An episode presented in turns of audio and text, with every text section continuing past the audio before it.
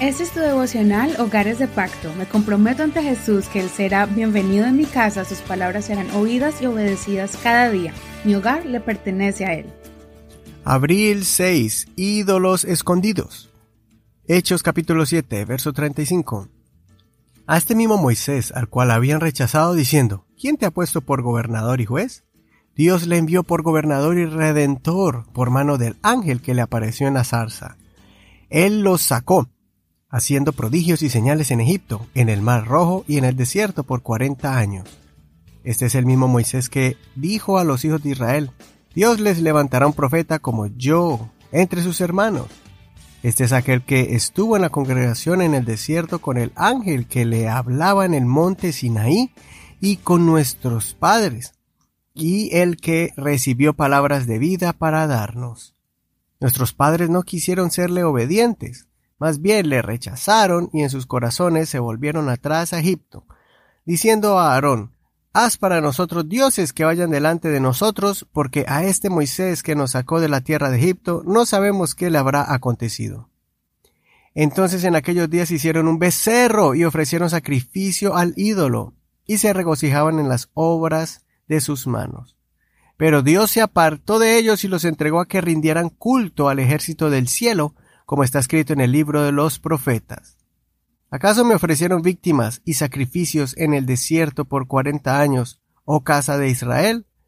Más bien llevaron el tabernáculo de Moloch y la estrella de su dios Renfán, las imágenes que hicieron para adorarlas. Por tanto les transportaré más allá de Babilonia. Cabe recordarles que es necesario leer todo el capítulo completo, especialmente en este donde Esteban hace un recuento detallado de la historia de Israel y cómo Dios ha estado durante años y siglos llamando a su pueblo para que busquen de Dios y cómo el pueblo se ha alejado de Dios continuamente. Aquí vamos a aprender muchísimo sobre el proceso en que Dios ha llevado al pueblo de Israel y cómo al final la solución para la salvación se encuentra en Jesucristo.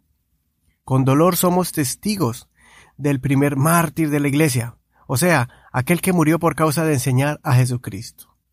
Valerosamente, Esteban confronta a los líderes de ese tiempo y quiero enfocarme en que les recuerda cómo el pueblo de Israel, que salió de Egipto con mano poderosa y grandes señales, nunca pudieron afirmarse en Dios por un detalle grande.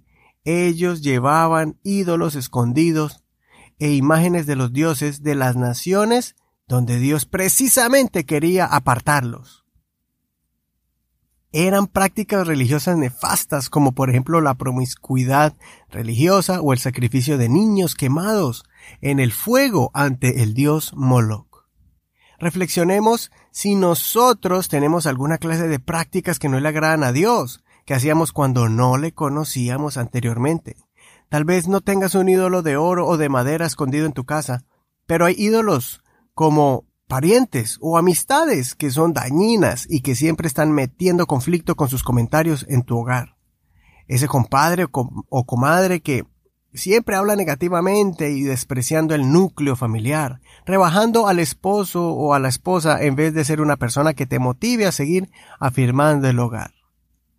Otra clase de ídolos son los malos hábitos como por ejemplo la pornografía o las apuestas en juegos de azar, que pueden salirse de control y arruinar las finanzas de mi hogar destruyéndolo poco a poco. Que no nos pase lo del pueblo de Israel, que caminaban viendo a Dios, lo veían a Él mismo, guiándolos, rescatándolos de la esclavitud, pero ellos mismos llevaban en sus bolsas otra clase de esclavitud que corrompieron su corazón y nunca pudieron afirmarse en Dios. Cuesta alejarse de personas que son tus amigos y amigos de mucho tiempo, pero que solo drenan tu paz y transmiten rencor todo el tiempo. Cuesta romper malos hábitos, especialmente si se hacen por mucho tiempo, pero que sabes que ensucian tu mente y tu corazón. Saca esos ídolos de tu hogar y vas a ver cómo inmediatamente el Espíritu de Dios embarga tu vida y las ventanas de los cielos se abren a tu favor para bendecirte. Soy tu amigo Eduardo Rodríguez. No olvides compartir este mensaje con alguien que tú aprecies.